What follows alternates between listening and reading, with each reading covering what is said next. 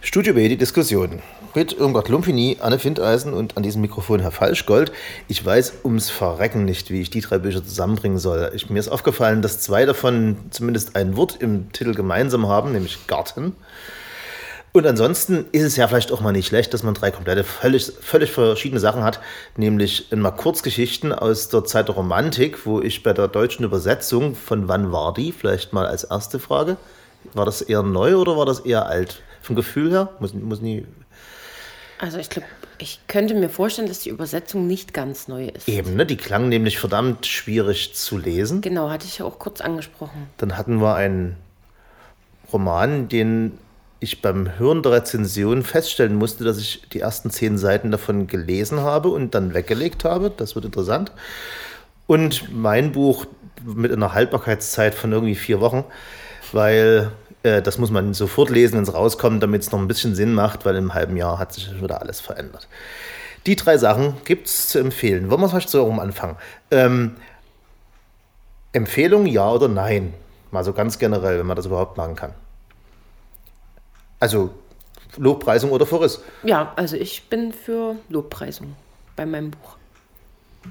Ich habe witzigerweise ähm, die ersten 50 Seiten von äh, Fire and Fury gelesen und habe es dann weggelegt. Okay, sehr schön. Das, das würde ich tatsächlich verreisen, weil ich glaube, also eine, eine Zusammenfassung, die es für mein Empfinden ganz gut getroffen hat, war, dass äh, in den Skandalartikeln, die im Vorfeld und kurz nach Erscheinen eben veröffentlicht wurden, die saftigsten Stücke eben alle schon durchgenudelt wurden und man das jetzt eigentlich auch nicht mehr unbedingt nötig hat, das zu lesen.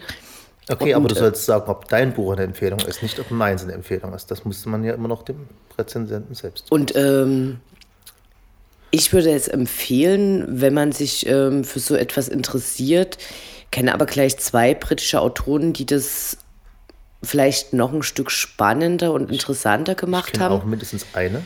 Also ähm, J.K. Rowling ist, ist Genau. die, die mir einfällt, weil ihre Geschichte auch so ein bisschen an äh, die von äh, Lisa Joule erinnert. Also Lisa Joule ist übrigens in der Nähe in so einem Parkprojekt aufgewachsen und kennt es daher und schreibt eben ähnlich wie J.K. Rowling in ihren ähm, realistischen Büchern tatsächlich darüber, wie, wie diese Gesellschaft aussieht.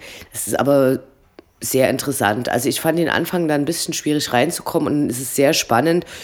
Und was mir gut gefallen hat, war, dass schon klar ist, dass es eben die ganze Zeit darum geht, was ist da passiert, wer hat es getan und dass sie ganz viele äh, Red Herrings hinlegt und am Ende trotzdem was wirklich Überraschendes rauskommt. Um die grunddeutsche Ordnung aufrechtzuerhalten, sage ich noch schnell, dass ich das mein Buch auch empfehle und zwar relativ uneingeschränkt. Die Kritik, dass man die Stories alle schon kennt, wenn man so ein kleines bisschen guckt äh, und Zeitung liest, kann ich nie gelten lassen, weil es darum nie geht. Es geht, wie schon geschrieben, darum, dass man mal alles in einem Stück liest. Und da der Typ nicht nur einfach so die, die Story erzählt, wie das erste Jahr Trump lief, sondern das auch relativ witzig macht. Ich weiß nicht, wie die Übersetzung rauskommt. Die englische Übersetzung oder die Übersetzung des englische Original wurde von, von einigen als zu verworren geschrieben oder zu komisches, komischer Satzbau, muss ich zugeben. Ja, komischer Satzbau manchmal. Aber insgesamt ist es halt erfrischend, wenn mal jemand das, was sich der Leser sonst immer denken muss dabei, wenn ein seriöser Journalist darüber schreibt, wenn der zumindest mal einer ausspricht. So, das hat natürlich was von, von Yellow Press, so äh, äh, die gelbe Post oder so, oder die bunte. Davon hat es durchaus was. Aber da ich das sonst nicht lese, war das für mich schon fast wieder äh, interessant. Also ich habe jetzt ein kleines Verständnis dafür, dass Leute Klatschliteratur lesen.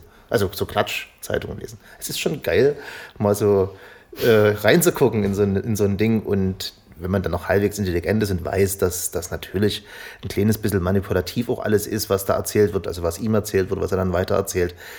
Ja, aber um ein Bild zu bekommen und dabei sich auch noch zu amüsieren, deswegen habe ich, glaube ich, drei oder viermal amüsant geschrieben. Es ist wirklich amüsant zu lesen.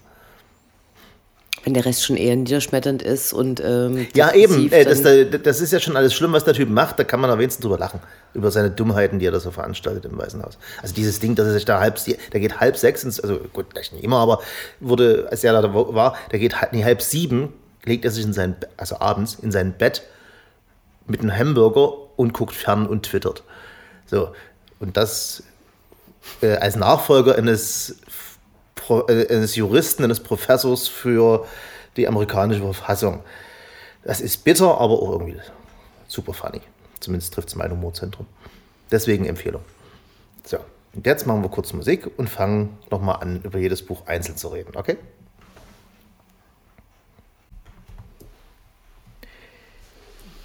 Der äh, Roman, von, äh, den du besprochen hast, äh, The Girls in the Garden Girls in the von Garden Lisa Jewell. von Lisa Jewell. Natürlich erinnert an J.K. Rowling, als auch, was wir besprochen haben, vielleicht vor einem Jahr von John Lancaster, We Want What You Have, spielt genauso in einer Londoner Straße.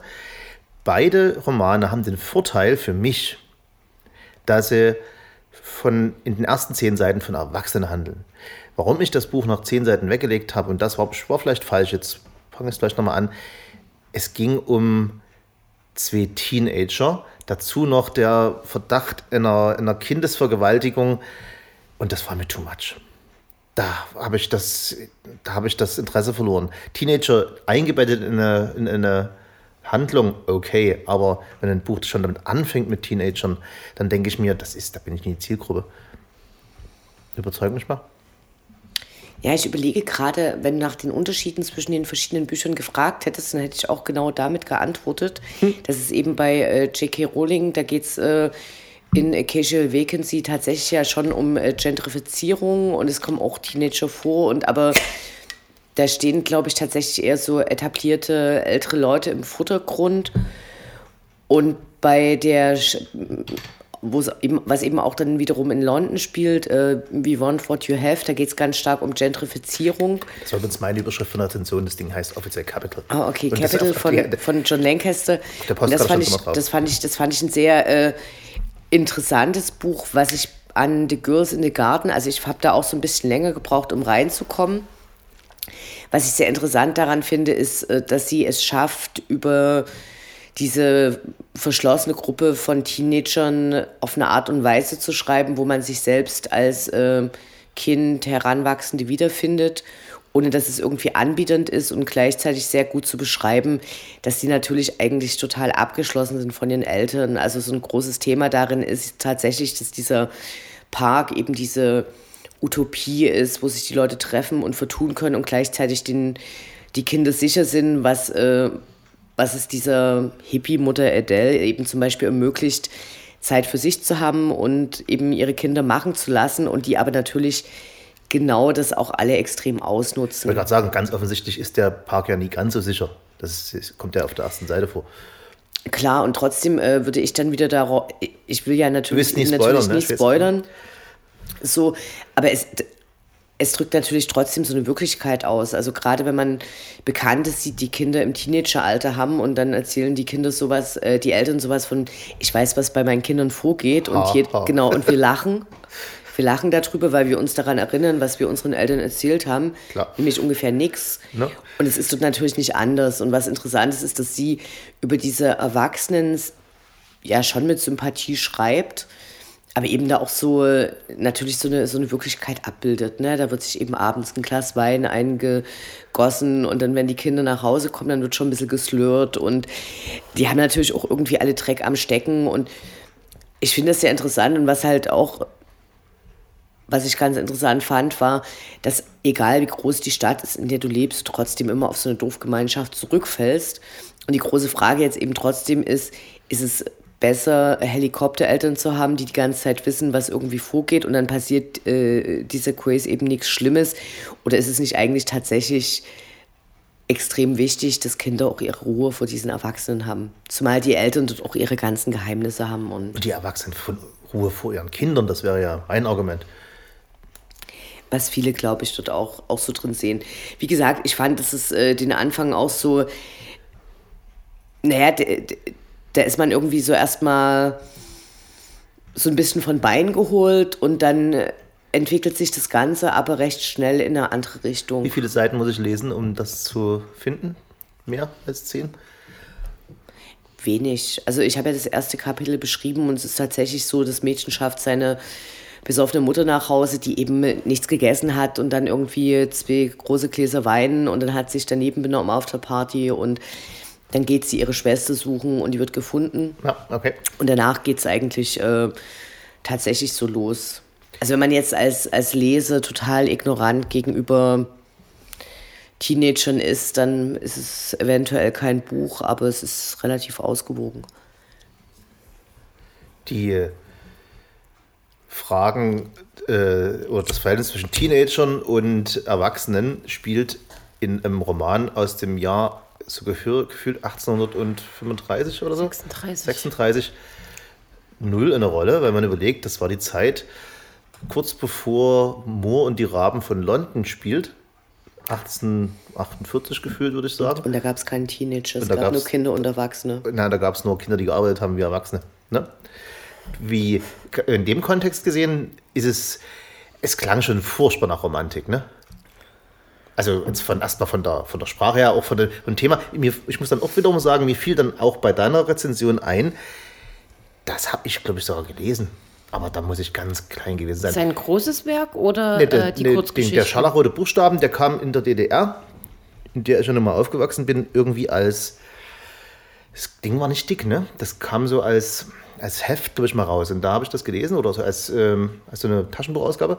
Aber die Suche nach dem Karfunkel, das hat mir was gesagt. Das ist, Als glaube hätten ich, Kann das sein, weil das ist gehabt. eine Das seiner ist- bekanntesten Haben wir Kurzgeschichten. so eine Schule gehabt, kann das sein? Ja, ne? ziem- ziemlich sicher. Also, weil ich kenne auch genau die beiden Werke von ihm. Aber ich glaube, die, die Herangehensweise ist eine extrem unterschiedliche, während bei dir Romantik wie ein Schimpfwort klingt. Hat Anne, glaube ich, da sehr viel respektvoll über die schwarze Romantik gesprochen. Natürlich.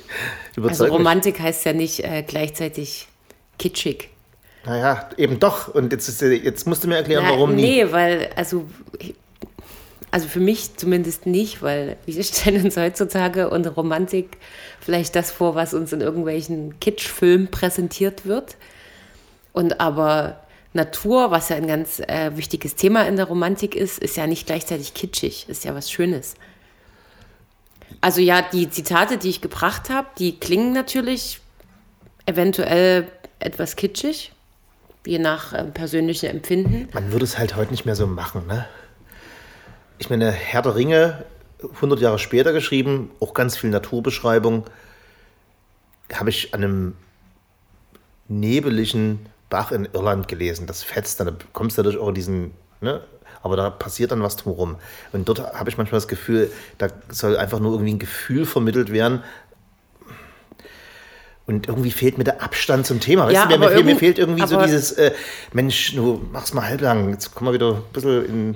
Also, das ist halt eine andere Zeit gewesen, klar, logisch. Deswegen. Ich denke, das Ja. sind extreme Vorurteile, die du gerade. Also die Natur wird ja auch nicht nur mit äh, strahlender Sonnenschein beschrieben, sondern auch sehr, also auch im Gegenteil, als sehr düster und ähm, dieses Paar, was sich da auch mit in die Berge begibt, um diesen Karfunkel zu suchen, schreckt ja dann im Prinzip fast vor der Natur zurück, weil sie halt den Berg erklimmen und die Frau sich dann umdreht und sagt, und Angst bekommt vor dieser Mächtigkeit und Größe der Natur und sagt, ich will eigentlich lieber wieder in die Wälder zurück, um sich da sicher zu fühlen. Und, Rom, äh, und Natur ist ja nur ein, ähm, eine Ja, das, Kategorie in der ich, ich habe jetzt Romantik. überhaupt nichts gegen Naturbeschreibung. Ich, ich versuche es mal zu formulieren. Die Geschichten, äh, muss ich vielleicht auch noch dazu sagen, bestehen ja nicht alle ausschließlich aus Ja, ja, schon klar. Naturbeschreibungen. Nee, das meine ich ja. Die, also, wenn, ich, wenn ich mein Unwohlsein irgendwie in Worte fassen möchte, dann ist es der fehlende Abstand, wie ich schon sagte, aber das sagt er noch nicht, sondern ähm, es war in der Romantik vielleicht das erste Mal, dass die Leute über die etwas größeren Sachen im Leben nachgedacht haben. Und, zwar in einer Literaturform, wo es auch normale Menschen lesen können. Also normal im Sinne von eine Kurzgeschichte in der Zeit, dafür hast du vielleicht sogar Zeit abends beim Funzellicht. Und dann äh, hat eine völlig neue Bevölkerungsschicht durch die Romantik einen Zugang bekommen, um über die großen Sachen im Leben nachzudenken. So stelle ich mir es vor. Und das macht man ja jetzt schon seit 150 Jahren äh, als, äh, un, als vielleicht von Literatur unbedarfter. Ne, denkt man ja trotzdem über große Sachen nach, weil es wird ja, man hat ja eine gewisse Schulbildung mittlerweile, wo vielleicht nie Philosophie gelernt, gelehrt wird, aber irgendwas in der Richtung, über die Geschichte kriegt man das mit dem Geschichtsunterricht. Und das war damals für, für viele Schichten gar nicht erreichbar. Und da musste man so ein kleines bisschen runterbrechen auf ein vielleicht romantisches und äh, auf eine, auf eine, Metapher, auf eine und dann war die Sache klar. Und das ist mir, das ist natürlich heute nicht mehr so richtig ansprechend, weil man ja weiß, dass die Welt komplexer ist als in so einen Dingern beschrieben. Ne? Kann ich erst kurz was sagen? Äh, aber eigentlich ist ja das Buch von Irmgard ein gutes Beispiel dafür, also ich habe es natürlich nicht gelesen, aber vielleicht ein gutes Beispiel dafür, dass man es ja im Prinzip immer noch so macht, weil also der Titel sagt es ja schon. Die, der Garten, der erstmal als was ähm, Positives und Schützendes empfunden wird, was dann natürlich der Park ist, was ja auch Natur ist. Ich weiß jetzt natürlich jetzt nicht, wie, inwiefern das in dem Buch äh, beschrieben wird. Und halt auch diese, Sicher diese scheinbare Sicherheit, die aber eigentlich gar keine Sicherheit ist. Das nutzt sie ja im Prinzip genauso. Nee, ich, ich würde auch gerne noch reingrätschen. Und zwar, was du kritisierst und, und was du so im Hinterkopf hast, sind natürlich äh, die Auswirkungen, dass es durch ähm, Massendruck und äh, die, die preiswerteren Möglichkeiten zu drucken eben diese Hefte entstanden sind, die heute noch ein schlechtes Image haben und die du mit Romantik verbindest. Weil prinzipiell, genau, du sagst sofort Gartenlaupe, weil prinzipiell ist diese, diese zeitliche Einstufung, die du vornimmst, da eben überhaupt nicht korrekt. Ne? Also die Leute denken seit tausend von Jahren über größere Sachen nach, die außerhalb ihres Bereiches liegen. Also wenn ich jetzt zum Beispiel an die Erklärung der Menschenrechte für die Frau, das ist von 1794, äh, würde ich jetzt mal sagen. Äh, selbst in ärmeren Gegenden gab es eine gewisse Schulbildung, die Leute konnten alle lesen. So, und du denkst natürlich schon daran, eben weil wir vorhin viel bei London waren, an die Leute, die alle irgendwie in der Industrialisierung in Fabriken arbeiten und parallel eben äh, blöde, billige Druckerzeugnisse haben. Aber genau wie heute hat das alles nebeneinander existiert. Ne? Also du gehst auch heute in, in eine Buchhandlung rein und dann hast da irgendwelche komischen Romangroschenhefte und billige Krimis und du hast aber auch andere Sachen. Und ich glaube, dass diese Beschäftigung mit der Natur, das ist ja in ungefähr. Das war jetzt, das war auch ein falscher Zungenschlag von mir. Naturbeschäftigung, super. Aber ja, aber auch von dem, was Leute beschäftigt hat. Und vielleicht so. ist es aber einfach auch nie mehr zeitgemäß. Und das, ich muss ja fragen, warum soll ich meine in der heutigen industrialisierten, kapitalistischen äh, Industrie 4.0 Gesellschaft muss ich ja meine Zeit beisammenhalten. So, und jetzt fange ich an, Sachen zu lesen aus dem Jahr 1835 oder 36. Lohnt sich das für mich? Und da frage ich mich, ja, nein, überzeug mich mal. Aber das ist ja eh der Punkt. Ähm, wir hatten ja schon mal in einer Sendung das Thema Klassiker, wenn ihr euch erinnert. Mhm. Und das behandelt ja im Prinzip genau die gleiche Frage. Also nehme ich mir Bücher vor aus einem Kanon, wo jetzt Goethe und Schiller und jetzt um nur mal die großen, ein paar der großen Namen zu nennen. Also ist das noch zeitgemäß, sowas zu lesen oder halt nicht? Aber letztlich denke ich mir halt schon, weil ähm, mal abgesehen von der rasanten Technikentwicklung etc., gibt es ja schon, sind ja die essentiellen Themen, die den Menschen umtreiben, früher, denke ich, zumindest nicht anders gewesen als heute. So, und natürlich hat man es damals anders formuliert, weil man eine andere Sprache benutzt hat. Aber ja, also wenn man sich dafür interessiert, warum also finde ich durchaus, dass man sich die Zeit. Und es sind ja auch nur, sage ich mal, Kurzgeschichten. Das ist ja auch das Schöne das dabei. Das ist fast ein Argument, obwohl ich eigentlich als äh, kein Freund der Kurzgeschichte gelte. Das wäre fast ein Argument, meine zu lesen. Habe ich ja aber auch gesagt, dass ich eigentlich. Ähm Gott. Also, was, was ich an, an, an deiner Frage eigentlich eher erschreckend finde, ist, dass sie ein Ausdruck dessen ist, bringt es mir was? Ne? Also für meine für mein Leben im Kapitalismus, in dem ich mich äh, gezwungen sehe, meine knappe Zeit und meine Ressourcen einzuteilen. Da war ein Hauch Ironie dabei, ne? Da war natürlich ein Hauch Ironie dabei, aber ich würde sagen, äh, diese Frage ist allein ein Plädoyer dafür, natürlich Bücher aus anderen Zeiten zu lesen, um vielleicht festzustellen, dass die essentiellen Fragen immer noch die gleichen sind oder dass man vielleicht über manche Dinge, über die wir uns heute den Kopf zu brechen, teilweise vielleicht sogar äh, fortschrittlicher gedacht hat, weil Geschichte ja tatsächlich und Ansichten oft so in, in Wellenbewegungen passieren. Also ich finde das, äh, na, natürlich muss man oder sollte man auch äh, Bücher und Geschichten und Kurzgeschichten Erzählungen und Gedichte von vor 2000 Jahren lesen oder von vor 500 Jahren oder von vor 20 Jahren. So, also das, ähm das ist dein Plädoyer und ich bin halt da wirklich nie ganz sicher. Die, dass die Fragen die gleichen sind, ist doch klar. Aber die Antworten oder besser gesagt die Antwortmöglichkeiten müssen sich schon ein kleines bisschen auf die Gegebenheiten aktuellen, auf die aktuellen Gegebenheiten projizieren lassen. Äh, es tut mir leid, also ich, das ist jetzt immer noch ironisch, aber wenn ich in der heutigen Zeit Prekariat, alles Mögliche, ein so unsicheres Leben habe, dass der Gedanke an die Suche nach dem Karfunkel, Schrägstrich, Heiliger Gral, irgendwas, was uns äh, die, das Leben ganz, ganz schön macht, das ist eine Träumerei aus der Romantik.